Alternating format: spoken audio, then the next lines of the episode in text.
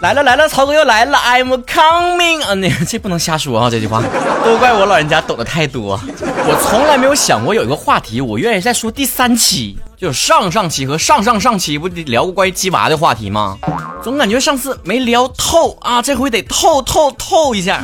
曹哥不是立场坚定的非常反对鸡娃这种行为吗？怕是冒犯了很多鸡娃的家长。即便我在节目里面不断的自嘲，说我可能这期节目做出来会被别人说回站着说话不腰疼，结果大家伙还真的说了这句话。我预判了你们的预判，或许你们预判了我预判了你们的预判。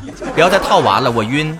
我确实没当爸爸啊，还是说我当了我不知道啊。但是巧了，曹哥就擅长说那些我从来没有经历过的事情。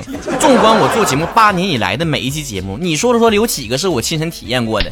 如果只有自己的生活才能聊，那曹哥只能聊聊单身狗的空闺寂寞冷。我虽然没有娃，但是我曾经也是个娃。没有娃就不让聊育儿的话题。那你们怎么在我单身的时候问我关于情感的话题，问的劲劲的呢？是不是跟我扯双标？有一位同学的留言让我非常印象深刻。他说啥呢？你这说话不公平，曹哥，因为我们没有力量以艺人的力量去抵抗整个时代的一个竞争。哎呀。你这种在辩论场上真的就是一个跑题儿的，我都不愿意去反驳的一个观点。我发现我做节目这么多年，发现依然有很多的粉丝根本 get 不到我的辩论点在哪。咱们不要通过结论去推导出中间的过程。你先预设了自己的结论就是不可能不鸡娃的呀，然后你再说我就是站着说话不腰疼。我的观点压根不是让你们凭一己之力对抗整个时代的一个竞争，而是说。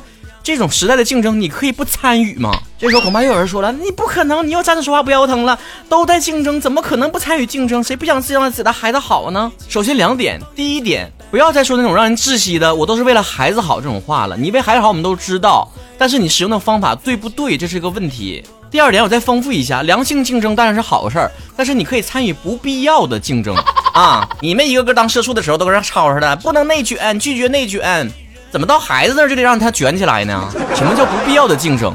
你家孩子上课的时候不好好听课，不好好学习，成天净搁这玩儿。下了课了，使了劲儿给他安排各种补习班。你说你是不是脱了裤子放屁分单二遍试？而且大家反驳我观点的时候，都会说一个时代不一样了。哎呀，就好像曹哥是上个世纪出土出土的老古董似的，不知道的还以为我是民国时期的人呢。你们以为我那个年代就不内卷吗？我在节目里举那个例子，根本就不是说为了节目效果，那是真实发生的。就上中学的时候啊，一放了寒暑假，全班同学都去老师那儿补课，就是语文老师、数学老师和外语老师都开始开自己的补习班。自己的老师开补习班，谁不去都去，就我不去。我内心我还是平时在学校里面看你们看都够够的了，好不容易放个假，我得付费遭那罪，就好像一个歌手的歌吧，他免费的时候我不咋听。哎，他开始付费了，我开始充钱听他歌了。你是不是贱的？所有自己参加补习的孩子们，以及送孩子去参加补习班的家长们，你们扪心自问一下，究竟补课的实际效果有多少？如果你孩子的功课很差，你可以理解为说他在学校没有听懂，再找一个能让他听懂的老师给他再重讲一遍，或许还有点效果。但你也得好好想想，他为什么在学校听不懂。如果是他根本就没听，那你最应该做的是让他好好在学校听课，而不是出去再找个老师给他教。如果是他听了就真听不懂，那你要好好想想他是不是适合学习。是知识改变命运，考大学是成功的最好的捷径，这些粗浅道理咱们都懂。但毕竟培养一个人才，那是因材施教的。我上学的时候啊，经常有那种同学，他体育特别的好哈。但就不擅长学习，也不喜欢学习。每天呢，这就人家本来是田径队的啊，得去训练啥的，然后或者是球队啊，得训练。而老师后来就说了：“你连成绩都学不好，你还参加什么呀？不许参加了！”我就觉得很不解呀，人家好不容易找到一个自己擅长做的事情，为什么要阻止呢？不管是老师还是家长，第一反应应该是：哦，我的孩子确实是擅长体育方面。不擅长读书，而不是说他因为擅长了体育，把精力放在体育上，所以没有好好读书，导致成绩不好。我们终其一生最好的一个成功法则是什么？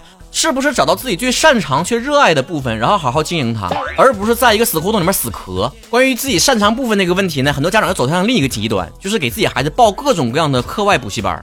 特长班是吧？学钢琴啊，学武术，学唱歌，学跳舞，琴棋书画都得样样精通。说到这儿，我要凡尔赛一下了。曹哥在体育方面吧，是真的一点天赋都没有。我可以在赛场上完美演绎什么叫三不沾，我可以抱着篮球在场上使劲撩啊，什么都不管，什么走步啥的没那规则，咱就按照橄榄球的标准去玩。大学体能测试立定跳远，曹哥还没有女生跳得远呢。兴许是因为咱小短腿太短了，但相反觉得在文艺方面呢稍微擅长一点点，对吧？比如说同样在班级里面学一首歌曲，我可能比别人学都快，我听一遍我都学会了。学跳舞的时候呢，老师光说一个十字步，哎，我就知道这十字步应该怎么迈。相反有些孩子啊，就同班的啊就被那个家长逼的非得过来学舞蹈来说，那孩子从小学舞蹈啊，那气质好啊。那也得看你学什么舞种，对吧？像曹哥从小喜欢跳那个街舞的人，走大街上还像街溜子，流里流气的。那那孩子真就不爱学，也不擅长，那腿脚那个。那个那个，哎呀，不能说，要说就人身攻击了啊！反正只能说是脑子和腿呀、四肢啥，那都各玩各的呢。别人跳个托马斯全旋啥的，感觉非常帅气哈，干净利落。他一整跟那个扫地机器人被卡住了，原地打转似的。到了大学也是啊，我参加那种文艺比赛啥的，有同学吧，就从小开始练钢琴，男生那钢琴王子啊。但他本人吧，一点都不喜欢听音乐啊，平时手机里面听都什么爱情买卖那啥玩意儿呢？咱也不是说那种歌不好，但起码这种就是你站在。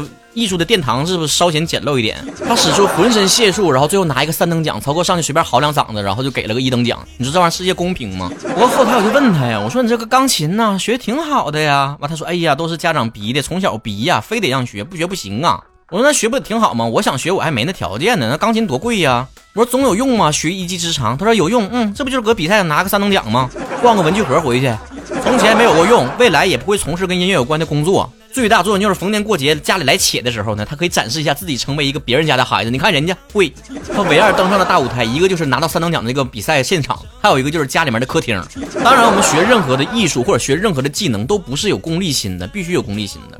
但是前提是你得喜欢，对吧？你就算把它当成一个爱好，你首先得爱吧。所以说到这儿，说明白没？我并不是说你家孩子一定不要去学什么，一定不要成才怎么样的，而是你一定要选好，说你自己家孩子到底想做什么。喜欢什么，擅长什么，事先是不是得调查好啊？有这个案头工作呀，对吧？你就算创业，你得先做好市场调查的吧。另外一个，我想说的是，现在很多家长都鸡娃，究竟是为了孩子的未来，还是解决自己内心的焦虑？你自己心里面清楚，好好想一想。你的那种焦虑，就好像参加了个同学聚会，哎呀，看到同龄的同学，那脸上还全是胶原蛋白的，你内心一下就慌了。你心态一下崩了，回家使劲敷面膜，给脸都泡肿了。所以曹哥无意以一己之力，然后去对抗整个焦虑的社会。现在的这个社会呢，确实步伐非常的快节奏。但我的观点是，你要把握好自己的人生节奏，自己孩子成长的人生的这个节奏，而不要一律的盲从别人，跟随别人的脚步一顿撩，完了你不知道撩到哪去。本来你想撩到北京那个王府井，结果一看，哎，快到沈阳苏家屯了。